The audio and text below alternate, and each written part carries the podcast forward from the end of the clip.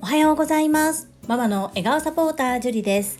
このチャンネルではサラリーマン兼業個人事業主であるパラレルワーカーの私が家事育児仕事を通じての気づき工夫体験談をお届けしています。さて週末ですね。皆様はどんな素敵な週末をお過ごしでしょうか？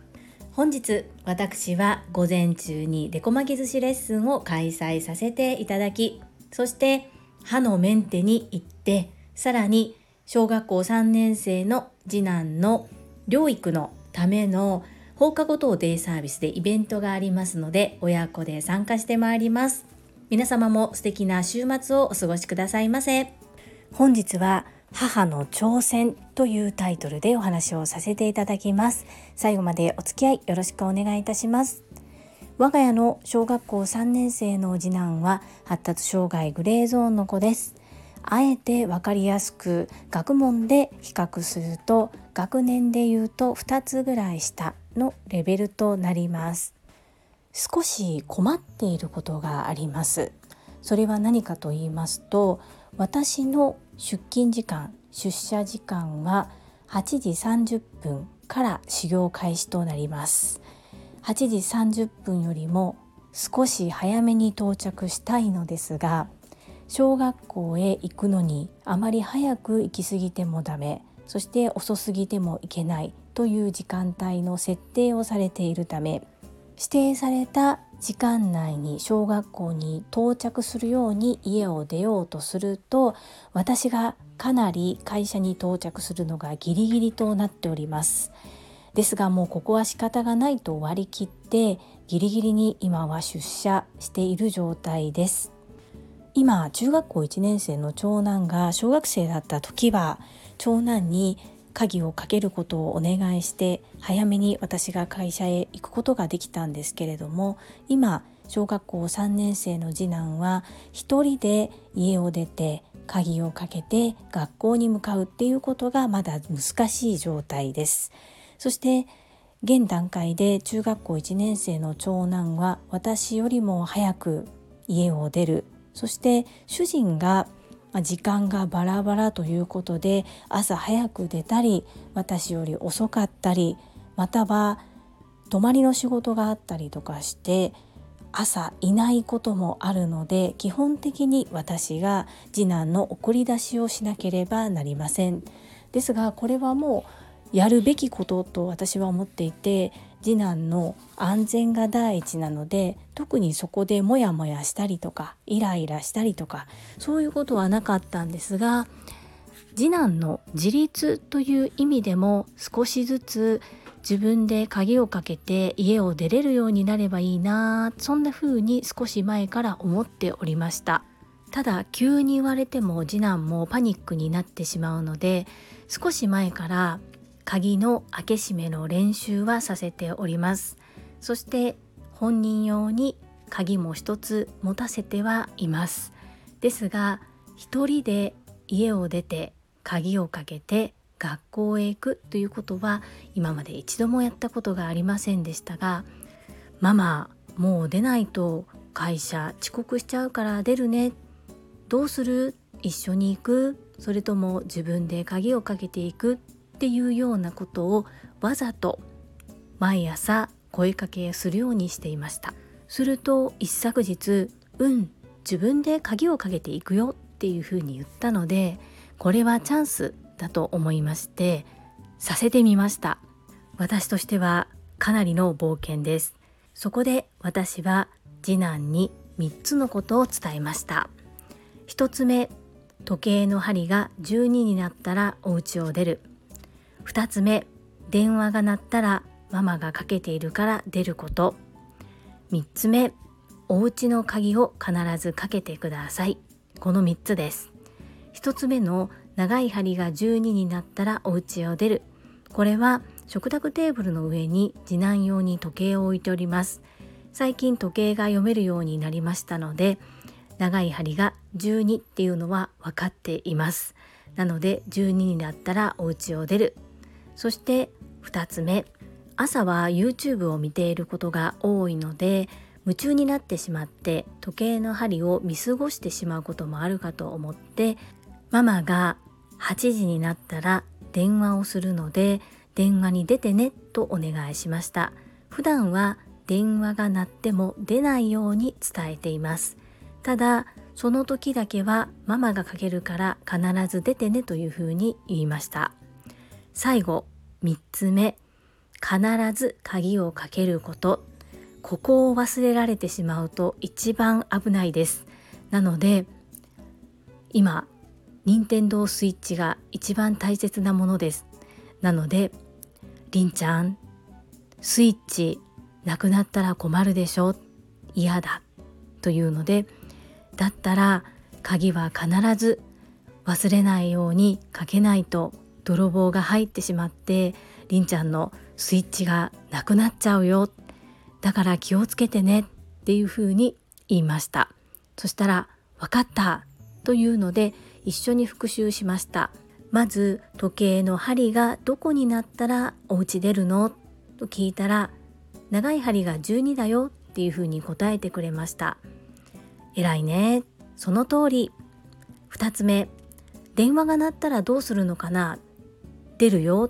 だってママでしょ。そうだよ。大正解。3つ目。最後は一番大切なことなんだけれども何かわかる？鍵をかけるんでしょ。そうそう。できるね。じゃあママ行ってきます。ということで次男を一人置いて私は家を出ました。もうドキドキです。そしてちょうど最寄り駅に着く頃が8時ぐらいですので電話をしました。3コールですぐに出てくれました。そして「ママ今ね針が12になったから行くところ」というふうに教えてくれました。なのでその時もう一度「りんちゃん必ず鍵を忘れずにかけてね」というふうにお願いをしてうんわかった行ってきますということで電話を切りました。さてりんちゃんはちゃんと鍵をかけていたでしょうか？答えは丸です。かけてくれていました。ですがその日学童へ迎えに行って「りんちゃん鍵かけれたの?」っていうふうに聞くと実はちょっと忘れちゃって一回戻ってかけたというふうに言っていましたどうしても忘れちゃうんだっていうふうに言ってました。きっとここが難しいところなんだろうなっていうことも私は感じることができました。よって何か忘れないようにする工夫っていうのをしながら次男の自立を促していきたいと思います。これも私がもし働いていなければそして専業主婦で家にいればまだまださせることはなかったことだと思います。そもそも今は当たり前かのように一人で家から小学校まで行かせておりますがそれも1年前まではできなかったことです。本当にゆっくりなんですけれども次男のペースで少しずつ成長してくれているということが見えるそんな瞬間でとっても嬉しかったです。本日はママの挑戦というタイトルで小学校3年生次男の成長についてお話をさせていただきました。最後までお付き合いくださりありがとうございます。それでは本日もいただいたコメントを読ませていただきます。第552回レッスンレポ大人女子会コメント返信にお寄せいただいたメッセージです。泉さんからです。ジュリアーノへタイの方々とのレッスンついに実現するのね。おめでとうございます。クラッカー。夢を確実にロックオンして忍び足で近づくジュリアーノさすがです。トラシニア野菜ソムリエに世界に和食を発信されている方がいらっしゃいました。いつもお着物の装いで素敵でした。英語でレッスンする日も近いね。韓国語も話せるしどんどん広がれ。応援しています。イズミーナメッセージありがとうございます。本日午前中いよいよタイの方とオンラインでつなぎます。ですがタイの方々というよりはまずお一人様です。その方に気に入っていただけたらタイで日本語を学ぶ生徒さんたちと一緒に負けることになるかもしれません。これは今日の午前中の私のレッスン次第だなと思っております。かといって肩意地張るのではなくいつも通りの私のレッスンを体感いただきたいなというふうに思っております。そして虎。私虎ですか？虎の子だから虎なんですかね。そうなんです。海外の方に日本をアピールする時にやはり服装も大切になってきますよね。私はお着物を着て海外の方をもてなす方はたくさん見てきたんですけれども忍者の格好をしてる方は少ないないないなと思ってます。たまたまご縁あってエンタメ忍者みやゆうさんと知り合うことができたこともあって実は苦悩って分かりますか？女性版忍者みたいな感じなんですけれどもそれをモチーフにしたエプロンを今作ろうかなというふうに今私が料理教室で使っているエプロンを作ってくださったデザイナーの方と話を進めております 賛否あるかもしれないんですけれども目立つという意味ではいいのかなと思っておりましてまだ何も決まっていないんですが大阪万博に何か携わっていきたいというふうに思っている中おそらくお着物で対応される方は何名かいらっしゃるんではないかなと思うんですね。ですが女性で忍者の格好をしてる人っていうのはあまり見ないのではないかなというふうに思います。ちょっとねこれ。いろんな意見があるかもしれないんですけれども今そういう形で少し動いております。そうこの英語のレッスンね。高橋亜紀さんに怒られちゃいそうですけど私が今まで逃げてきたものです。海外の方とコミュニケーションを取るのが好き。なんだけれども英語でレッスン。実は1回だけやったことあります。これは対面でホストファミリーの方でしてイタリアから留学生を受け入れていると。そして帰るまでに何か一つイベントごとをしたいのでうちに出張で来てもらえないかということでデコ巻き寿司のレッスンをさせていただきました。その方とその方のお友達がイタリア人3名と日本人2名とそして私で任せていただいたんですけれどもなんとそのホストファミリーのところに来られていたイタリア人の女の子の名前がジュリちゃんだったんです。名前が一緒でした。その時は冷や汗かきながら買ったことの英語でやりました。もうめちゃくちゃでしたけれどもなんとか通じました。そんな感じで対面だとなんとかなるんですね。ジェスチャーも使えてただオンラインとなるとやはり最低限そのレッスンするために必要な英語は身につけておかないと難しいかなというふうに思います。それか、まあ、長男にアルバイトさせて英語で横で喋ってもらってもいいかなっていうふうに思ったりもしています。いろいろと妄想は膨らんでいるんですけれども、まだ何も現実化できておりません。初めてここで喋りました。今日はほぼプレゼンですね。頑張ってきます。イズミーナメッセージありがとうございます。続きまして、かおりさんからです。樹里さん、おはようございます。昨日はとっても楽しい時間をありがとうございました。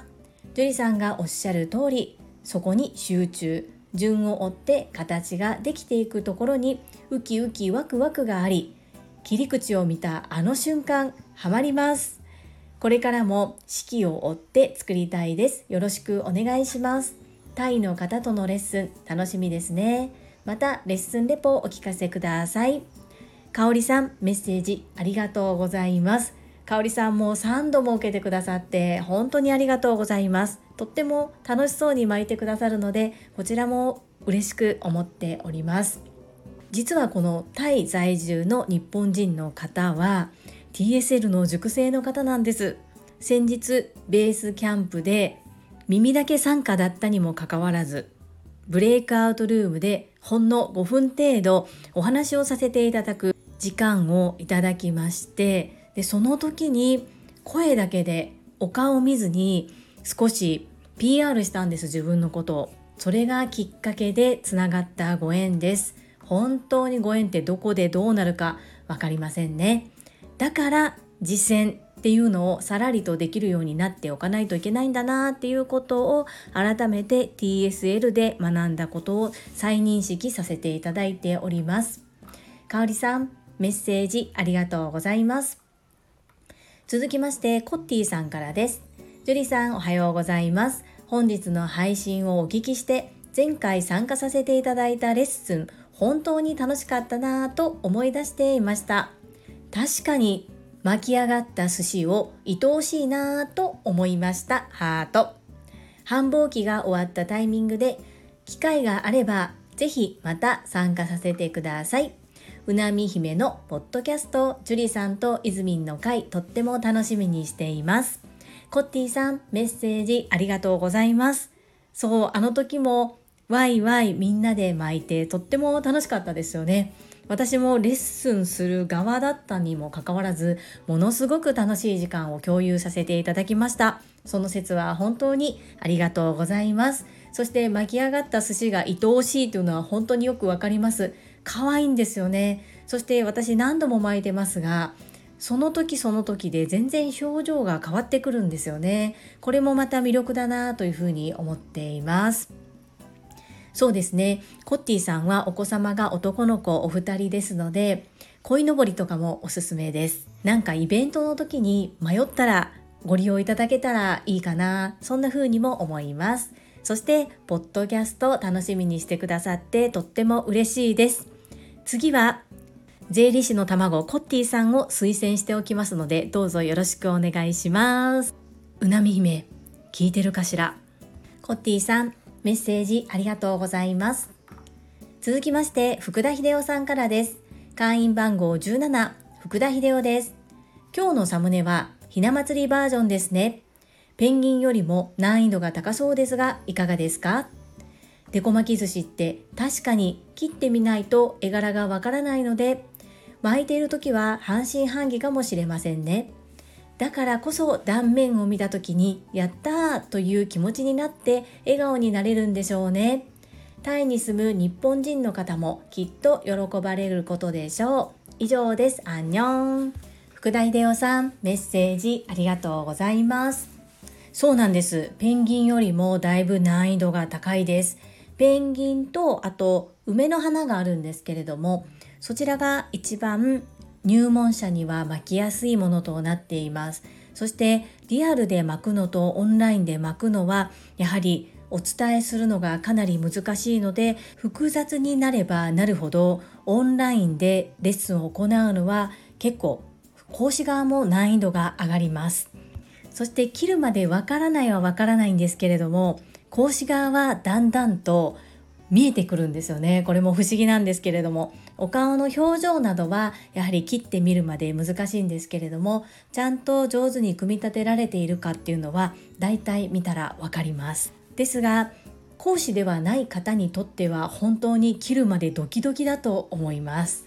タイに住む日本人の方に喜んでいただけるように今日も頑張ります。食材選びからもうすでに難航しております。ですがこれが楽しいんです。そして私はタイに行ったことがあります。なので現地でどんなものがあるかもある程度はわかります。なのでこういった代替品これはどうですか？あれはどうですか？っていうことも提案できるまさか旅での知識がこんなところで役に立つとは思いもよりませんでしたが本当に面白いなというふうに思いますそしてカンボジアの方と行った時もそうなんですがスケールが現地にないデコ巻き寿司って結構 5g とか 10g とかそれぐらいのグラムも細かく測るような絵柄もあるんです。なのにグラムが測れないって結構致命的なんですけれどもそれでも今回やります。工夫をして。なのでちょっとどうなるかドキドキなんですけれどもとっても楽しみです。福田秀夫さんメッセージありがとうございます。アンニョン。続きまして石垣島のまみさんからですジュリさんこんにちは石まみです私でも女子会参加できず私も黙々と制作して切った断面を見た時にキャーを早くやりたいです先週からスウェーデンのお友達が来てアテンドしてます。スタイフはオンタイムで聞けてないけど、ちゃんと後から聞いてるからね。PS ジュリさんのふふふふふの笑い声は私の癒しアイテムです。そうなんですね。マミピーメッセージありがとうございます。マミピー絶対タイミングが来ると思います。そしてマミピと同じようになかなかタイミングが合わないです。ということで残念ですとおっしゃってくださっている仲間たくさんいらっしゃいますのでぜひぜひみんなでまた負けるといいですね。そして興味関心持ってくださり本当にありがとうございます。はい。Facebook 拝見しました。スウェーデンのお友達とっても楽しそうです。いいなぁと思いながら拝見していました。私も久しぶりに外国人のお友達いないんですけど一人しか。会いたいなというふうに思います。マミピに会うためにわざわざ石垣島まで来てくださる。すごいなと思います。それだけ魅力がマミピにあるんですね。ST マミマミも飛んでいってましたもんね。私も飛んでいきたいな。マミピメッセージありがとうございます。そして私の夫婦ですか？どこで出てるのかなと思ったんですけど、さっきも笑ってましたね、私。マミピの癒しとなれてとっても嬉しいです。お忙しい中、メッセージありがとうございます。聞いていただけるのは本当にありがたく、ものすごく嬉しいんですが、くれぐれも無理のないように、お友達最優先でどうぞよろしくお願いいたします。続きまして、うなみいくよ、元局アナウンサーさんからです。樹里さん、こんにちは。先日は大変お世話になりました。デコ巻き寿司の特徴を教えてくださりありがとうございます。美味しく可愛く自分で作れ、そして食べてもらって喜ばれる。最高ですね。本当いくつになっても女性は可愛いものが大好きですので私も研修終わったらぜひ受けさせてくださいねうなみ姫メッセージありがとうございますそうなんですよ本当にね私が言うのも変なんですけど本当に可愛いんです若干地味に見える絵柄のデコ巻き寿司であったとしても切った断面を見るとものすごく可愛くて実物本当に可愛いんです。ぜひ一度体験いただけたら私もものすごく嬉しいです。とはいえご多忙ですのでうなみ姫も無理のないようにしていただきたいと思います。興味関心持ってくださりありがとうございます。そしてこちらの方こそ先日は本当に素敵なファシリテーションありがとうございました。とっても記念に残る収録ができて嬉しいです。あの収録に音楽が乗ってそして配信される日が来るそれをとっても楽しみに待っていますとっても貴重な体験素敵な経験をさせていただき本当にありがとうございます。最後に高尾さんからです。毎日ほめほめ100本ノック。49デコ巻き寿司を教えてよし。宣伝よし。習ってよし。三方よし風にしてみました。樹里さんはもちろん教えるのも得意ですがデコ巻きの宣伝もかなり上手です。みんな作りたくなってます。そして習った人たちは笑顔になる。これは三方よしですね。あー、早くペンギンが作りたい適応でした。適応さんメッセージありがとうございます。そして三方よしふ素敵ですね。ありがとうございます。私教えるの上手なんですかね皆さんが褒めてくださるのでとっても嬉しいですそして宣伝これ宣伝って本当に難しいんですけれども私思うんですが巻いてくださった皆様が笑顔の写真を撮らせてくださるだからかなというふうに思います。そう皆さん笑顔になるんです。これがもうこの笑顔を見るのが本当に楽しみでとっても私も幸せな気持ちになっております。適応さんかわいいペンギン産んでくださいね。大丈夫です。しっかりサポートさせていただきます。いつもいつもたくさん褒め褒めしてくださり本当にありがとうございます。はい、いただいたメッセージは以上となります。皆様本日もたくさんのいいねやメッセージをいただきまして本当にありがとうございます。とっても励みになっておりますし、心より感謝申し上げます。ありがとうございます。最後にお知らせをさせてください。タレントのエンタメ忍者みやゆうさんの公式 YouTube チャンネルにて私の主催するお料理教室ジェリービーンズキッチンのオンラインレッスンの模様が公開されております動画は約10分程度で事業紹介自己紹介もご覧いただける内容となっております概要欄にリンクを貼らせていただきますのでぜひご覧くださいませ合わせて100人チャレンジャー in 宝塚という YouTube チャンネルにて42人目にご紹介いただいております。こちらは私がなぜパラレルワーカーという働き方を選んでいるのかということがわかる7分程度の動画となっております。こちらも概要欄にリンクを貼らせていただきます。ご覧いただけると嬉しいです。よろしくお願いいたします。それではまた明日お会いしましょう。素敵な週末をお過ごしください。ママの笑顔サポーター、ジュリでした。